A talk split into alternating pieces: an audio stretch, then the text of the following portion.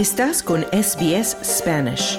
Encuentra más historias fascinantes en sbs.com.au barra Spanish. SBS, a world of difference. You're with SBS Spanish on mobile, online and on radio. Estás con SBS en español, en tu móvil, por internet, en tu radio. Muy buenas tardes, bienvenidos a una edición especial de SBS Audio Australia en español. Mi nombre es Marcia de los Santos. Te acompaño desde nuestros estudios en la ciudad de Melbourne, tierra ancestral Wurundjeri. SBS reconoce la conexión continua e inquebrantable de los pueblos aborígenes e isleños del estrecho de Torres con sus tierras. El verano en Australia ha comenzado. Por eso arrancamos esta última semana del año con nuestra lista recopilatoria de los mejores podcasts para disfrutar en esta temporada de vacaciones. Si estás preparando las maletas o ya estás de lleno descansando y relajándote en alguna playa o bosque paradisíaco de Australia, tal vez este sea un buen momento para disfrutar de nuestras mejores historias. Hoy te traemos una historia de amor inspiradora para subir el ánimo. También compartiremos la conversación que tuvimos con un ingeniero aeronáutico de la Agencia Espacial Canadiense sobre la misión Osiris Rex de la NASA, que duró siete años y cuyos resultados podrían resolver varias incógnitas sobre la formación del sistema solar. Todo esto y más en esta edición de verano de SBS Audio. Pero antes, Vamos con Camilo Montoya Yepes y el boletín de noticias de este martes 26 de diciembre de 2023.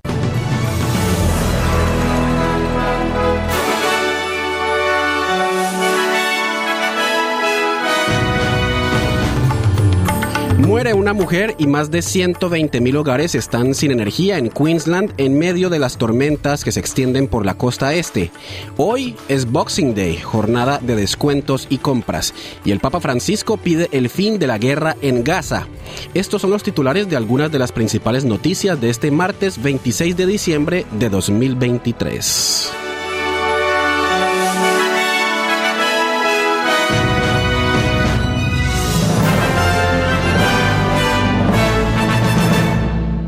Empezamos con noticias nacionales porque una mujer ha muerto y más de 120 mil hogares han quedado sin electricidad en Gold Coast, en el estado de Queensland, después de que una tormenta provocara vientos de hasta 160 kilómetros por hora.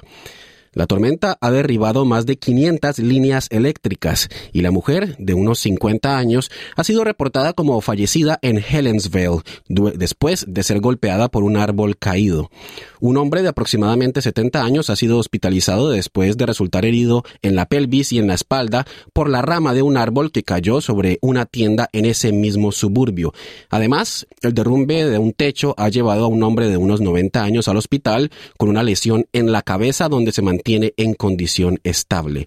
Los parques temáticos Movie World, Wet and Wild, Dream World y White Water World han confirmado que estarán cerrados hoy debido a los graves daños ocasionados por la tormenta. Danny Donald de la compañía pública de electricidad Energex ha dicho a la cadena ABC que restaurar la energía será un trabajo importante. Realmente se está convirtiendo en una maratón. Esto no va a ser una carrera corta. Es un gran trabajo y algunos lugares, particularmente en las áreas más boscosas, tal vez estarán sin electricidad durante varios días, decía Donald.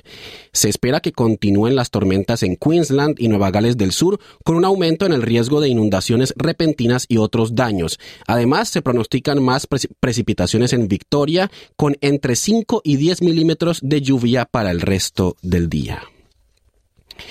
Hoy, 26 de diciembre, es, Boxing Day y por eso es día festivo o de descanso en toda Australia. Una jornada en que el comercio habilita descuentos a la espera de compras masivas.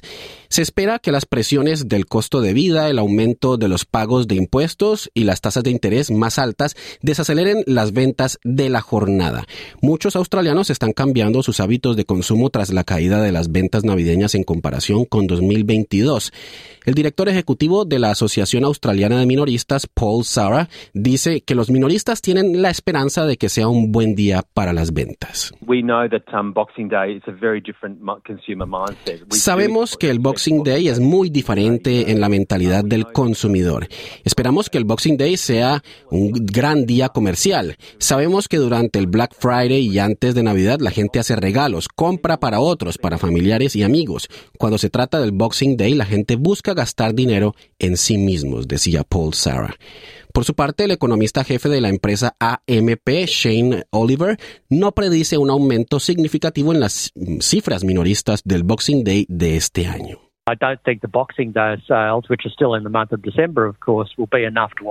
No creo que las ventas del Boxing Day, que todavía están en el mes de diciembre, sean suficientes para compensar eso. Y ciertamente vimos que hace un año la gente todavía estaba en blanco en las ventas del Boxing Day, pero ya no tuvo el mismo impacto que antes. De hecho, hemos visto esto en los últimos tres años, decía Shane Oliver.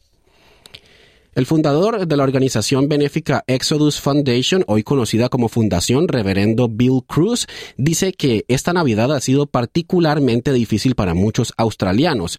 Según el reverendo Bill Cruz, hoy más que nunca hay personas trabajadoras que buscan apoyo para cubrir sus necesidades y servicios básicos. Well, we've morphed from feeding the homeless to feeding the hungry. Hemos pasado de alimentar a las personas sin hogar a alimentar a los hambrientos, porque la gente que viene a comer aquí puede estar trabajando pero no ganando suficiente dinero.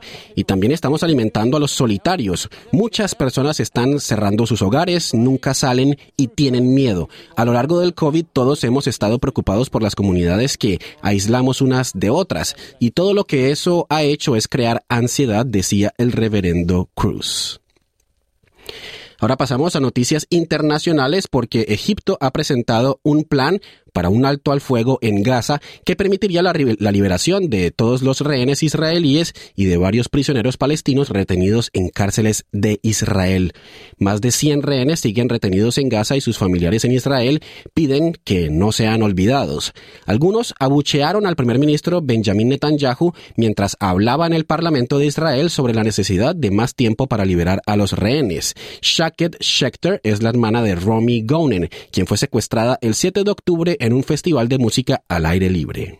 We need everyone to know that Romy and, and many more hostages are still held. Sabemos que nada se mueve en este momento, pero necesitamos que alguien hable con nosotros. Necesitamos que alguien nos diga qué van a hacer. Necesitamos que todos sepan que Romy y muchos más rehenes siguen retenidos en Gaza y queremos que la gente los recuerde y no olvide que están allí y que necesitan regresar a casa, decía Shaket Schechter. El primer ministro Netanyahu se ha reunido con tropas israelíes en Gaza y ha dicho a miembros de su partido Likud que Israel intensificará su campaña contra Hamas en los próximos días. El Papa Francisco, líder de la Iglesia Católica, ha pedido el fin de la guerra en Gaza y la liberación de los rehenes israelíes en poder de Hamas. En su tradicional mensaje de Navidad, el Papa también ha solicitado más ayuda para Gaza. Porto nel cuore il dolore per le vittime dell'esecrabile attacco Mi corazón llora por las víctimas del abominable atentado del 7 de octubre y reitero mi llamamiento urgente para la liberación de quienes aún están secuestrados. Pido que se forma que se ponga fin a las operaciones militares con sus terribles cosechas de víctimas civiles inocentes y pido además una solución a la desesperada situación humanitaria mediante la apertura al suministro de ayuda humanitaria, que se ponga fin al fomento de la violencia y el odio, decía el Papa Francisco. Irán dice que Israel puede esperar una respuesta después de que un ataque aéreo israelí matara a un general iraní de alto rango en Siria. El ataque ha tenido lugar en un barrio de la capital, Damasco, y ha cobrado la vida de Seyed Razi Musavi, asesor durante mucho tiempo de la Guardia Revolucionaria Paramilitar iraní en Siria. El embajador de Irán en Siria, Hossein Akbari, ha condenado el asesinato y ha advertido a Israel que habrá una respuesta. Lo que ocurrió hoy fue un cobarde ataque terrorista por parte del régimen sionista. Como él estaba en Siria como asesor militar formal, formal, este fue un acto cobarde realizado por el régimen sionista que va en contra de las convenciones internacionales y naturalmente el país víctima tiene derecho a tomar represalias. Israel definitivamente obtendrá una respuesta a este crimen en el momento adecuado y en la situación adecuada, decía el embajador iraní Akbari. Y en noticias de Latinoamérica, la Armada de Colombia ha confirmado el fallecimiento de dos migrantes venezolanas, una mujer de 31 años y una menor de edad de 4, así como el rescate de otras 30 personas que habían partido en una embarcación desde la isla colombiana de San Andrés con destino a Nicaragua. La embarcación naufragó a cinco millas náuticas de Corn Island, al sur de la costa del país centroamericano, y transportaba a 21 venezolanos, dos colombianos, cuatro ecuatorianos y dos indios, según las autoridades nicaragüenses. Cada vez más migrantes toman la ruta por San Andrés, en el Mar Caribe, en su camino a Estados Unidos, para evitar la difícil travesía por la región del Darién, la selvática y montañosa frontera entre Colombia y Panamá.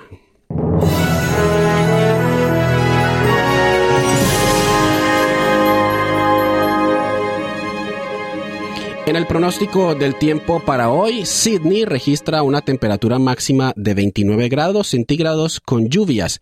Melbourne una máxima de 25 grados con lluvias y tormenta. Brisbane una temperatura máxima de 33 grados con lluvias y posible tormenta. Perth una máxima de 27 grados y cielo aclarando. Adelaide una temperatura máxima de 22 grados y cielo nublado. Hobart, una temperatura máxima de 23 grados y cielo soleado. Canberra, una temperatura máxima de 26 grados con lluvias y tormenta. Y Darwin registra una temperatura máxima de 35 grados centígrados con posibles lluvias y tormenta.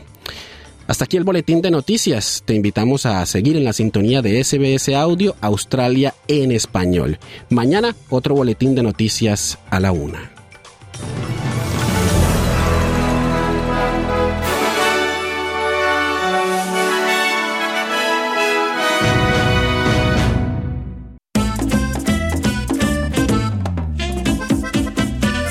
Aquí comienza la edición de verano de SBS Audio, Australia en español.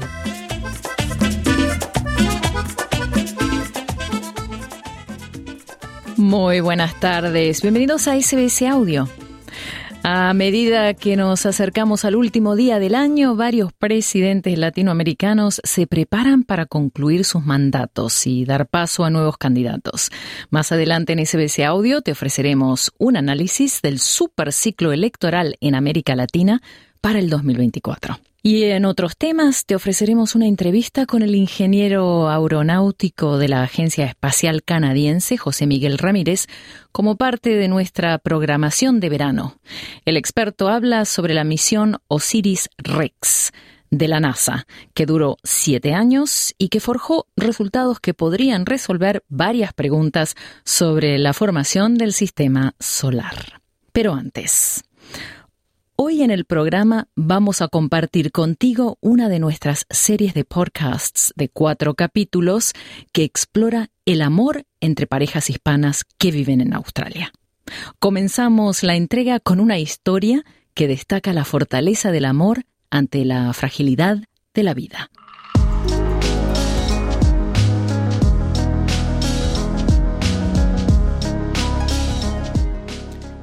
El amor más allá del deseo y la pasión. El amor vinculado al respeto, la lucha y el apoyo incondicional. Esos vínculos fueron los que mantuvieron unidos a Florencia Valla Casal y a Mariano Imbrosia, una pareja de emigrantes argentinos que viven en Melbourne y que pasaron por una experiencia sumamente dura que en varias etapas puso su amor a prueba. Esperemos que esta historia te haga sonreír te inspire y te ayude a celebrar la fortaleza del amor.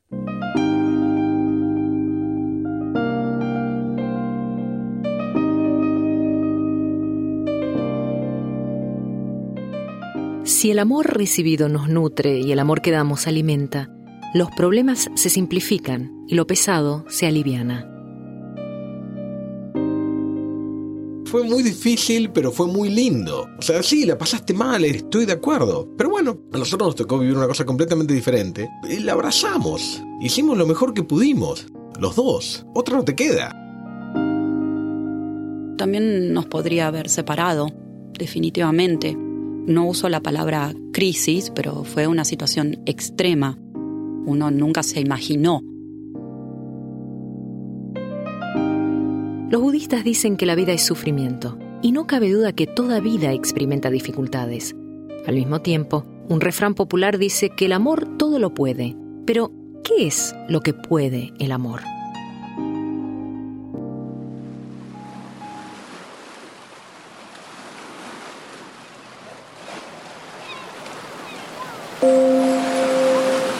Primera etapa, más que un amor de verano. Nos conocimos en Valeria del Mar, que es un pueblo dentro de una pequeña ciudad que se llama Pinamar en la costa atlántica de Buenos Aires. El día que la conocí fue el 12 de enero de 1987. Yo tenía 15 años y Mariano tenía 19. Yo le daba 18, 19. Tenía 15. Pero bueno, cuando me di cuenta ya era tarde. Es un lugar que para mí está cargadísimo de recuerdos hermosos porque mis abuelos vivieron ahí por muchísimo tiempo. Entonces yo pasaba todos mis veranos, desde que terminaba la escuela en diciembre hasta fines de febrero, en Valeria del Mar.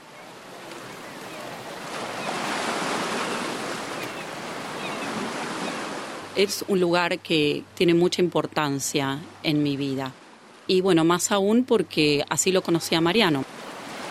Yo estaba veraneando en Pinamar, estaba en la casa de un compañero mío de, colegio y volvíamos caminando por la playa.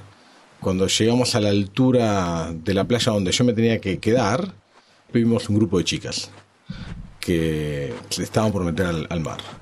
Y una de ellas era Florencia. Cuando nos miramos fue algo increíble. 15 años y 19 años, hay cosas a esa edad que no puedo decir que fue amor a primera vista, pero hay cosas que suceden químicamente. Yo así es como lo describo. Para mí fue conocerlo en ese momento, fue como una cuestión de mucha química. Yo sentí algo.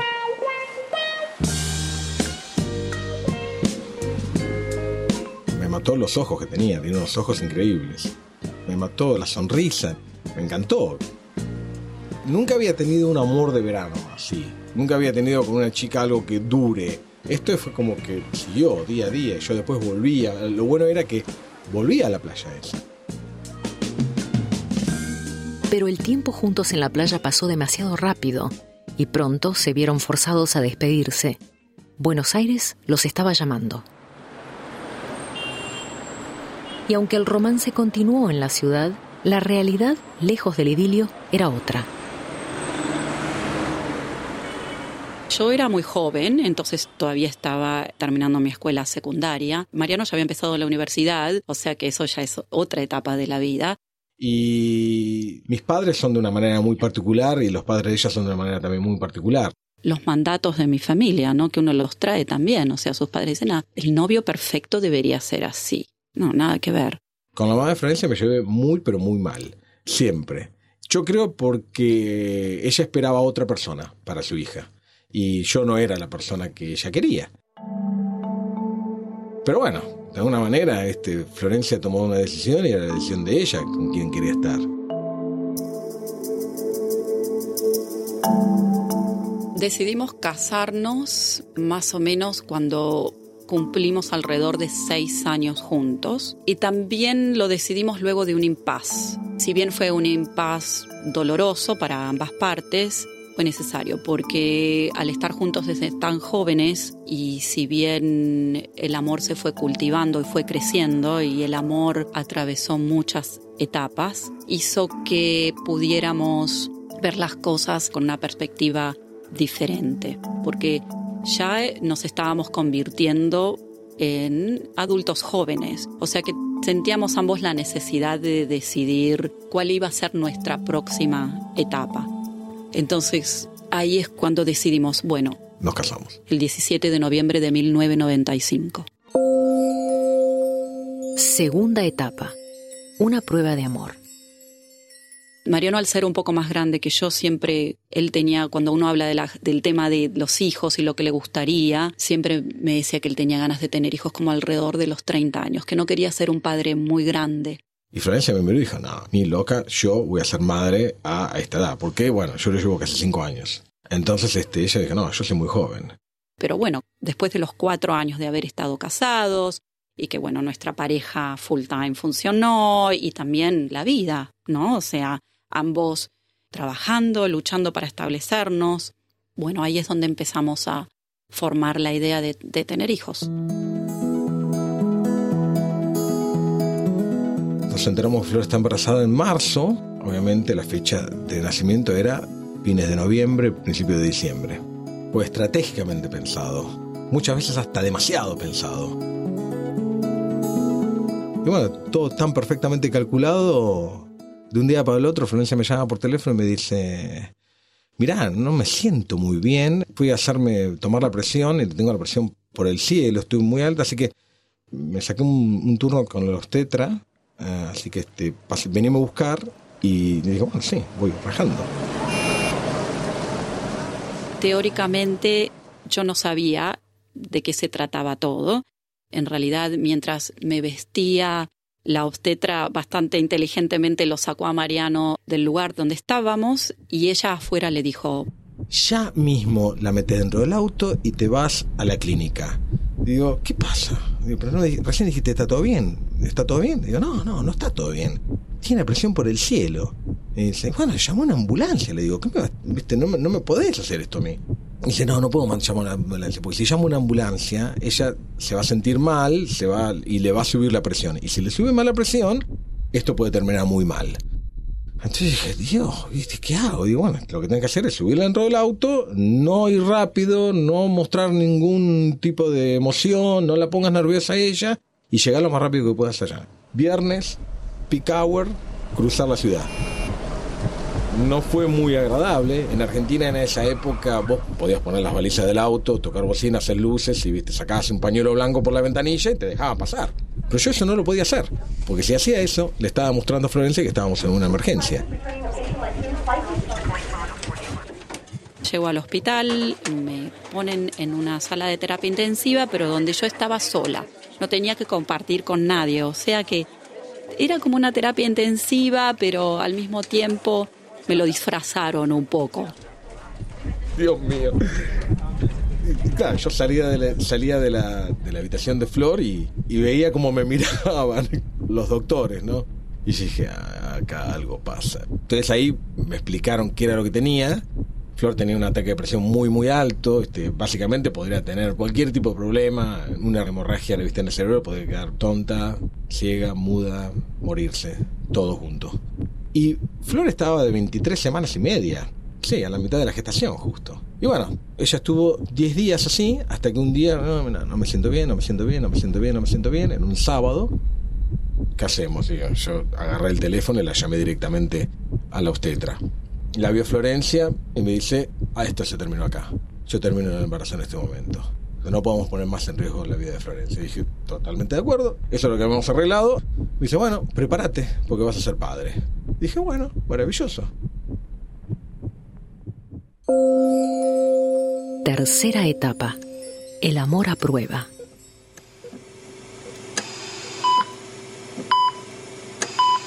Así que bueno, me vistieron de astronauta y me voy dentro de la sala de operación.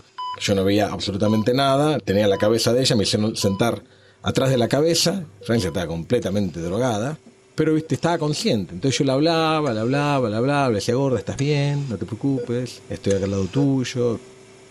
Y en un momento me dice, bueno, acá está tu hija. Y veo que salen las manos de, la doctora, levanta las dos manos juntas, y yo en ese momento no vi nada, porque mi hija era muy chiquita. Vi las manos nada más. Y dije, ah, muy bien. Y en ese momento, me acuerdo, como ahora, se me saltaron las lágrimas. Y la agarraron a amor y se la llevaron. Entonces, bueno, yo viste, en ese momento me acuerdo que le empiezo a hablar, le empiezo a hablar al oído, le empiezo a decir, bueno, gorda, ya está, ya sos mamá, ya sos mamá, ya, ya, soy, ya soy papá. Y bueno, yo en ese momento la verdad que no tenía idea qué era lo que iba a venir.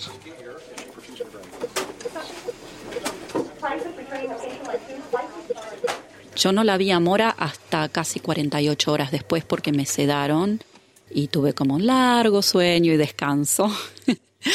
y recuerdo cuando la fui a ver, estaba en una incubadora rodeada de lo que era como una especie de cunita húmeda y con muchos cablecitos. Y un gorrito tenía, le habían puesto, o sea, mucho, mucho la verdad no la podía ver ni hablar de sostenerla, nada, ni tocarla tampoco, o sea, simplemente verla y hablarle.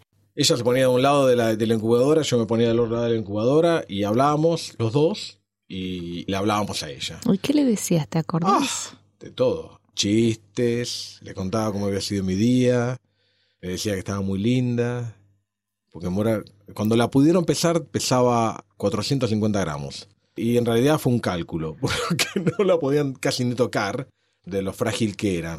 Todos tenemos siete capas de piel y ella creo que tenía dos o tres. Trataban de mantenerla con un plástico encima para que mantenga la, humedad también. Los neonatólogos nos dijeron que las posibilidades de vida eran muy bajas. Si bien había casos donde los bebés se habían recuperado muy bien y vivían una vida normal.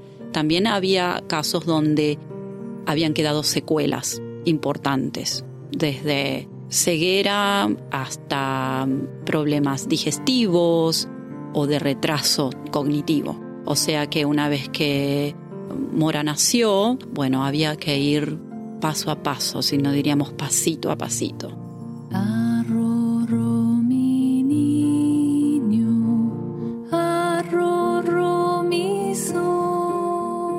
Nunca me voy a olvidar el momento que la pude tener conmigo, tener contacto con ella, que me la pusieron poner en, mis brazos y la pude tener en mi pecho. Fue el 6 de octubre. Fue muy lindo.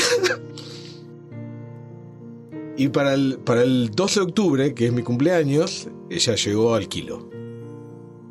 Así que fue... Me acuerdo que llegamos, llegué, llegué del trabajo ese día y me dejaron una, una tarjeta todas las, todas las enfermeras me dejaron una tarjeta y la tarjeta decía, feliz cumpleaños papá, te regalé un kilo.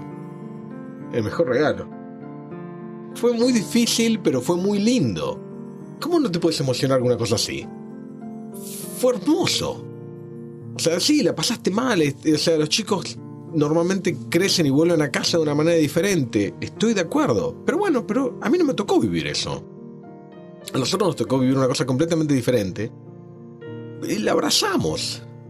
Hicimos lo mejor que pudimos, los dos. Otra no te queda. Yo creo que fue lo, mejor que pudimos hacer. Los dos como pareja, ¿no? Y, y, la fuerza que le pusimos, y el amor que le estábamos dando a nuestra hija, y el amor que nos teníamos nosotros dos también.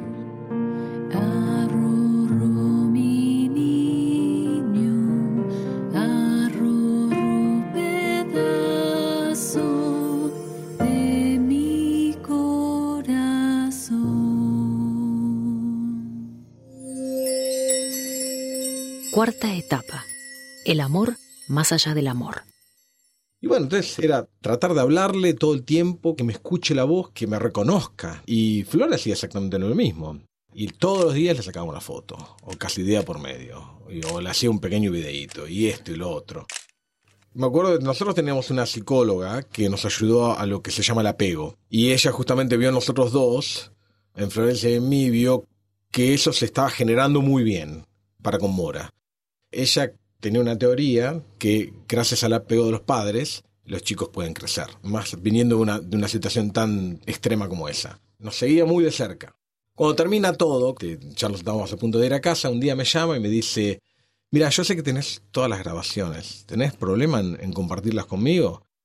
No, hay ningún problema. Dice, no, mira, estoy presentando una tesis que te llevo en Europa, ¿tendrías problema en que se darme los videos? Dice, sí, ningún problema. Entonces leí los videos, ella hizo la presentación en Alemania. Entonces este, me llama dos meses, una cosa así. Nos dice, ustedes lograron algo que muy poca gente logró. ¿Qué? Hicieron llorar a todos los alemanes. Dice, nunca vi tantos alemanes llorando en mi vida. Dice cuando hizo la presentación, hizo la presentación con todos los videos y las fotos, y dice que todo terminó, todo el mundo llorando de alegría, obviamente, ¿no? Pero dice sí, lograron algo imposible. Acuerdo, yo vi ese Polaroid. Y no los vi todavía. Los videos no los vi. ¿Por? Porque yo lo viví eso. ¿Quién es? Me acuerdo Yo ya lo viví eso. Y mamá dijo, es vos, sos vos. Me parece cuando vi la primera foto por la primera vez, era cuando tenía unos 11 años, 11 o 10 más o menos, y estamos en casa porque yo quería ver la foto de cuando tenía 3 años, para ver cómo la familia y cómo estábamos en esos primeros años. Entonces saqué una foto de un bebé muy chiquitito, muy prematuro, en piel, piel tan finita y con huesitos. Y pregunté a mamá y papá, ¿quién es ese bebé? Y ellos dijeron, ah, sos vos. dije, no, no puede ser. Porque nunca pensé que mi vida puede ser tan difícil. En ese momento, también como pasábamos tanto tiempo en el hospital, fue importantísimo tener el amor de la gente que estaba pasando por situaciones similares. Ese tipo de amor realmente hace que uno se apoye y pueda fortalecerse. Entonces es como que esas familias con las cuales uno compartía ese día a día, nos dábamos muchísimo apoyo y muchísimo amor realmente. Un amor que perduró hasta hoy en día. Todavía estamos vinculados a pesar de que nosotros nos mudamos a Australia hace casi 17 años atrás. O sea, no mucho tiempo después de la recuperación de Mora nos vinimos para acá todavía estamos en contacto con ellos y todavía recordamos esa etapa que fue tan fuerte en nuestra vida y que bueno, creo que realmente nos vinculó para siempre. Sí, con esos bebés que estaban en el hospital en el mismo lugar donde yo estaba, sigo siendo muy buenos amigos. Nos seguimos en contacto por FaceTime, por todas las redes sociales que tenemos hoy en día. Mi amiga Sofía, a ella le encanta cantar, tocar el piano. Yo también, me encanta cantar, tocar el percusión, la guitarra. Otro nene que se llama Francisco, a él también le encanta cantar. A otros les encanta ir a festivales y me parece que una de esas razones era porque la radio estaba puesto con unas canciones que estaban ahí cuando nosotros estábamos en el hospital, todos juntos. Y entonces eso es lo que nos cuenta todas nuestras madres. Dicen, es por la radio, estaba puesto ahí. Y me dice que algo, it ignited. No sé cómo se dice, pero... Sí, estuvo ahí prendida la radio todo el tiempo. Y es como si cultivó un amor por la música entre todos ustedes. Sí, es algo que podemos compartir. También un amor muy grande, porque yo los puedo llamar como mis hermanos. Ya sé que están en el otro lado del mundo, pero cada vez que los veo por FaceTime o que nos hablamos por mensajes, me siento muy segura y también protegida. Estoy feliz que tengo a ellos en mi vida. Me siento que fuimos muy afortunados, que todo salió bien, que ella, que yo estemos todavía vivas, que tengamos nuestra familia todavía junta, unida. Y bueno, ahí me empecé a plantear qué significaba ser madre. Sí, también pasaba por una situación de número de hijos. Y la verdad es que no. Para mí el desarrollo de ese amor estaba totalmente completo con el nacimiento de, de este primer hijo. De alguna manera sentía de que agregar más hijos sí podía ser una situación donde uno tiene como una especie de network de apoyo, pero en mí yo sentía que los riesgos eran mayores teniendo otro hijo que no teniéndolo. Entonces, bueno, así fue como decidimos que así estaba bien, que fuimos muy afortunados y que íbamos a ser una familia de tres.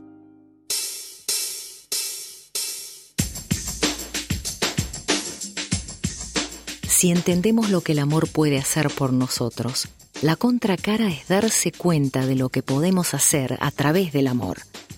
Florencia y Mariano cultivaron el amor que comenzó entre adolescentes y juntos lograron fortalecerlo para que les permitiera superar una prueba crítica de sus vidas, saliendo enriquecidos por ese proceso. Cuando dos personas descubren juntas esa fuente de energía y sustento, se vuelve casi imposible imaginarse una vida sin ese amor.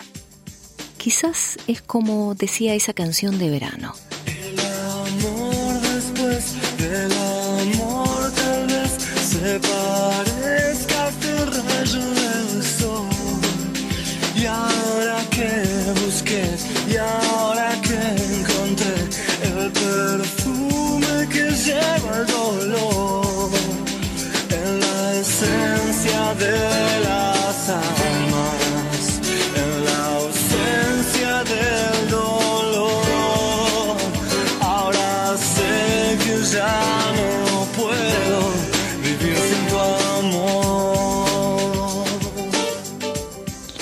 Escuchabas la historia de Florencia Valla Casal y Mariano Imbrosia, una de las historias de nuestra serie Caras del Amor.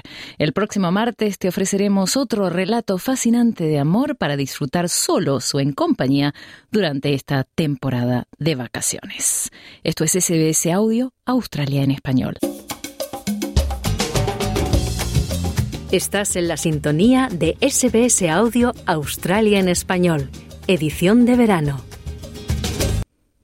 En octubre de 2023, la NASA anunció que había logrado recolectar muestras de agua y carbono de las rocas y el polvo negro recogidos del asteroide Bennu, que tiene 4.500 millones de años de antigüedad. El descubrimiento fue fruto de la misión Osiris-Rex, un proyecto que duró siete años en un viaje de ida y vuelta a este cuerpo celeste. Hoy en SBS Audio compartimos la entrevista de nuestro compañero Claudio Vázquez al ingeniero aeronáutico de la Agencia Espacial Canadiense, José Miguel Ramírez, quien conversa sobre este gran hallazgo científico. Saludos Claudio, saludos a todo el auditorio y bueno, nada, estoy muy contento, muy contento porque teorías, teorías que se preguntaba el ser humano de que ciertos cometas cuando pasaron acercándose este al sol en nuestro sistema solar pues empezaban a calentarse y despedían precisamente este eh, agua en forma de vapor. Y efectivamente pues este descubrimiento que de las muestras que agarra esta sonda Osiris nos muestra un alto contenido de carbono es un carbono muy muy alto y pues agua increíblemente agua, lo que no pudiéramos, que lo que pues pasa de, ser esta teoría, bueno, pues empieza a confirmarse, ¿no?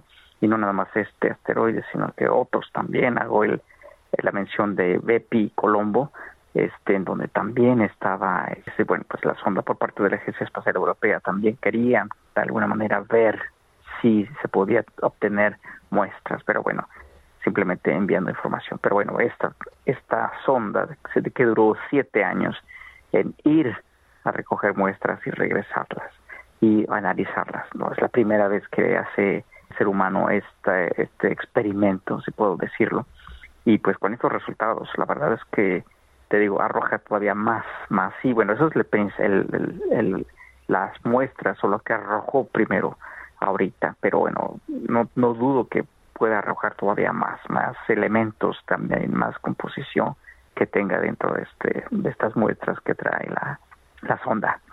Y en este sentido, José Miguel, lo que estaríamos confirmando es que posiblemente, o en teoría, podrían haber otros planetas similares a la Tierra y, y bueno, algún tipo de vida, ¿no? En, en, en el universo. Es correcto, es correcto, sí se dan las mismas condiciones que tenemos aquí en nuestro planeta, eh, teniendo una atmósfera y generando precisamente los cuatro los cuatro elementos es el carbono que ya lo tenemos aquí pero el hidrógeno el oxígeno y el nitrógeno entre otros gases también otros gases nobles en menor proporción sí nos arrojaría efectivamente esto ¿no? que sí hay sí existe este posibilidad de que en todo el universo y en otros sistemas también eh, se encuentre una un planeta similar al de nosotros, con agua y con, y con vida, que sería todavía más interesante. Y José Miguel, bueno, cuando hablamos de, de esto, de extraer material de un cometa, eh, parece impensable, ¿no? Es una, una proeza ingenieril. ¿Cómo se logra hacer esto de que una sonda llegue, bueno, cerca de un cometa y logre extraer partículas que luego podamos analizar? Mira, la idea de, bueno, es, es complejo, es complejo, todo esto lleva años, años de preparación, de alguna manera ver cómo se va a recoger efectivamente, por qué medios se va a recoger este las muestras y esta idea de la sonda fue pues nada más el principio, si puedo decirlo, de un saltimbanqui. Exacto, nada más llega este asteroide, se deja caer y rebota. Entonces, en lo que pegas el contacto con la superficie, pues trata de, agarrar lo más que se pueda este el polvo, este regolito que se encontró y bueno, pues ahí lo guarda en otra cápsula. Son ideas, eh, como, como te digo, como se pueden proponer. Ya lo hizo también la Agencia Espacial Japonesa, también fue a otro asteroide y él casi hizo lo mismo también, nada más tratar de acercarse lo más, se aceleró bastante para poder chocar sin eh, evitar precisamente que eh, se fracturara la sonda, pero que pudiera tener absorción para poder tener este este polvo y bueno y regresar a la Tierra. Son, como repito, son años de estudio de ver qué selección, primero seleccionar el asteroide, bueno, los científicos cuál quieren explorar y de ahí empiezan las ideas, la lluvia de ideas, este desde que se va a lanzar, cuándo es bueno lanzarlo también, porque hay que recordar que se utiliza también la fuerza centrífuga de nuestro planeta para poder lanzarlo. Nosotros, de alguna manera, nuestro planeta sirve de catapulta, sirve este dando dos, tres órbitas dependiendo cómo esté la velocidad y bueno, pues después se lanza esta sonda y tenemos que calcular efectivamente cómo puede llegar a encontrarse en la dirección de cierto meteorito, ¿eh? en este caso el Venus.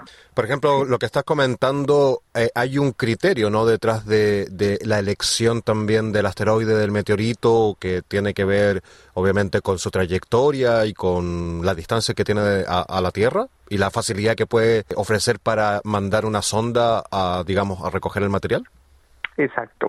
Sí, se tiene, en, entre otros, eh, NASA tiene un un software muy especializado para poder recrear una simulación de un lanzamiento hacia dónde va efectivamente y ponen la simulación dentro del movimiento de nuestros planetas y los movimientos también que estén este estén eh, apareciendo los asteroides efectivamente. En este caso pues este el asteroide Venus para poder hacer el cálculo y como repito bueno ver qué fecha más o menos se puede lanzar para que pueda este, encontrarse en cierta distancia o en una trayectoria también, porque recordemos que estos asteroides también están, están, no están suspendidos completamente en el espacio, sino que también tienen una trayectoria, a veces muy, muy rápida o a veces están nada más entre ellos con una, velocidad muy, muy lenta, pero están también girando en su propio eje.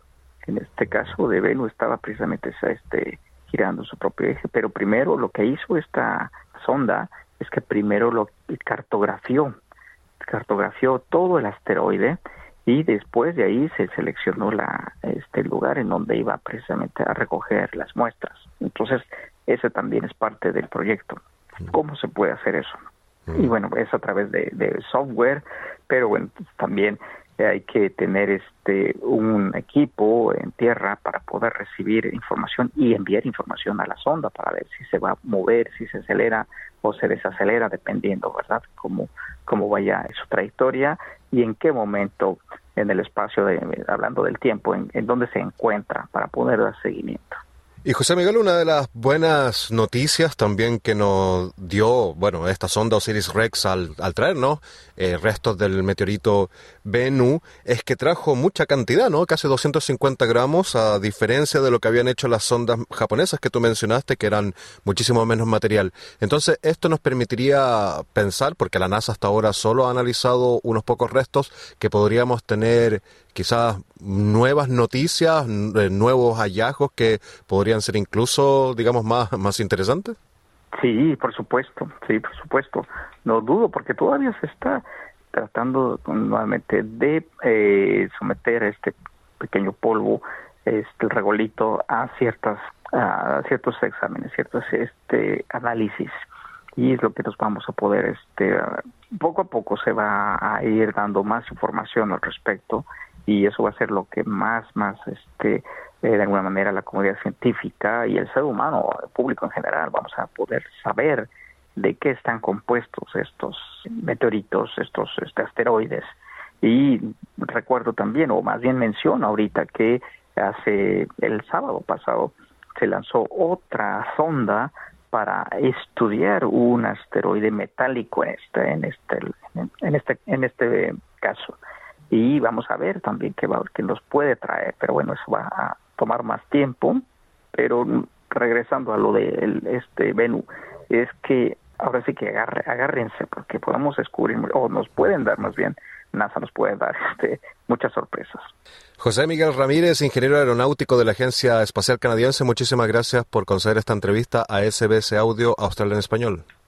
A ustedes, muchas gracias. A ti principalmente, estimado Claudio, por este, permitirme hablar de esta proeza, porque sí, efectivamente es una proeza, y también compartirla con todo el auditorio. Muchísimas gracias. Estás en la sintonía de SBS Audio Australia en Español, edición de verano. Muchos de los acontecimientos que ocurrirán en el ámbito político de Latinoamérica en 2024 han estado tomando forma desde hace meses e incluso años. Entre esos eventos está el calendario electoral del próximo año, que comprende comicios en seis países. Wilfredo Salamanca, nuestro corresponsal en Latinoamérica, amplía la noticia. Mucho de lo que ocurrirá en 2024 ya toma forma desde hace meses e incluso años en América Latina. Entre eso está un calendario electoral que comprende comicios en Venezuela, México, El Salvador, Uruguay, Panamá y República Dominicana. Además, el impacto de la elección presidencial en Estados Unidos. De las seis elecciones previstas en la región latinoamericana, algunas de ellas con polémica previa como las de Venezuela por las inhabilitaciones a la candidata opositora que el gobierno de Nicolás Maduro no termina de levantar, o por la inconstitucionalidad de la reelección presidencial en El Salvador. El dirigente progresista chileno Marco Enrique Onimani comenta el panorama electoral en América Latina. Está demostrado que en América Latina y el Caribe las elecciones presidenciales construyen paz social, descomprimen.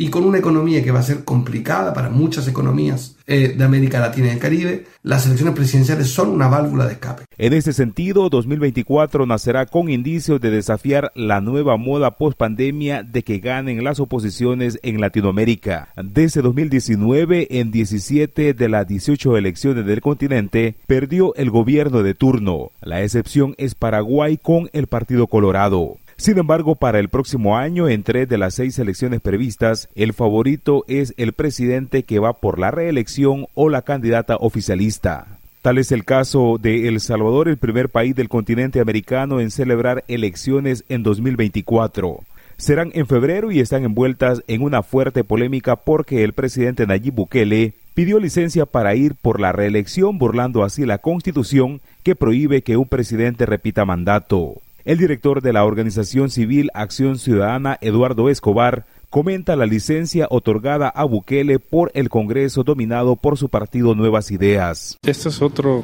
capítulo más de esta novela de la reelección constitucional. Bukele tiene una altísima aprobación por su guerra contra las pandillas. Mediante un régimen de excepción, las autoridades han arrestado a más de 73 mil presuntos pandilleros. Por tanto, Bukele es el candidato favorito para ganar las elecciones. Estamos cambiando la imagen del Salvador y hoy hemos cambiado de ser el país más inseguro del mundo al país más inseguro del, del continente.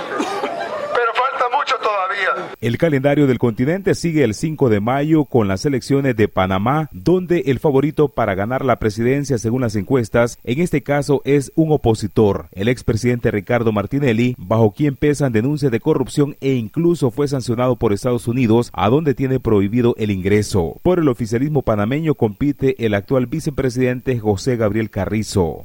Soy quien lidera todas las encuestas de opinión popular.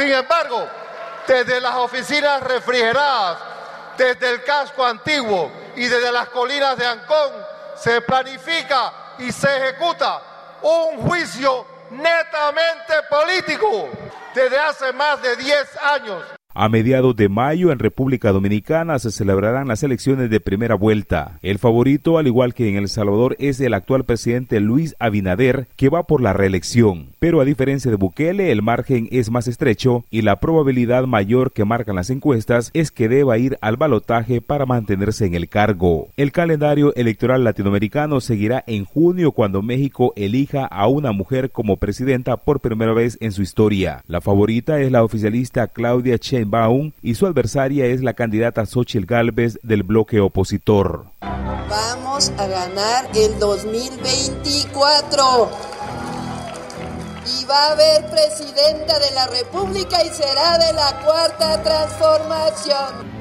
Quiero un México libre del miedo que provoca el crimen. Quiero un México donde ser mujer no sea una desventaja. En Venezuela aún no hay fecha para las elecciones que se estima serán en diciembre de 2024. El gobierno de Nicolás Maduro aún mantiene la inhabilitación para la candidata opositora María Corina Machado, que ganó las internas que este año realizó la oposición. El gobierno chavista se comprometió a levantar las proscripciones, pero aún no lo concreta. Ya tendremos bastantes elecciones. El próximo año habrá elección presidencial. Ahí está en la Constitución como siempre, se cumplirá de manera impecable, con sanciones o sin sanciones. Vamos a elecciones. La gran alianza nacional para la transformación de Venezuela, donde todos los venezolanos que genuinamente queremos lo mismo, que es la derrota de la tiranía. En Uruguay el calendario electoral empieza en junio cuando los partidos van a elecciones internas. El oficialismo está integrado por cinco partidos y al menos dos de ellos tendrán internas competitivas. En el Partido Nacional el favorito es Álvaro Delgado, actual secretario de la presidencia y mano derecha de Luis Lacalle Pou. Su principal competidora en la interna es la economista Laura Raffo. Para SBS Audio informó Wilfredo Salamanca.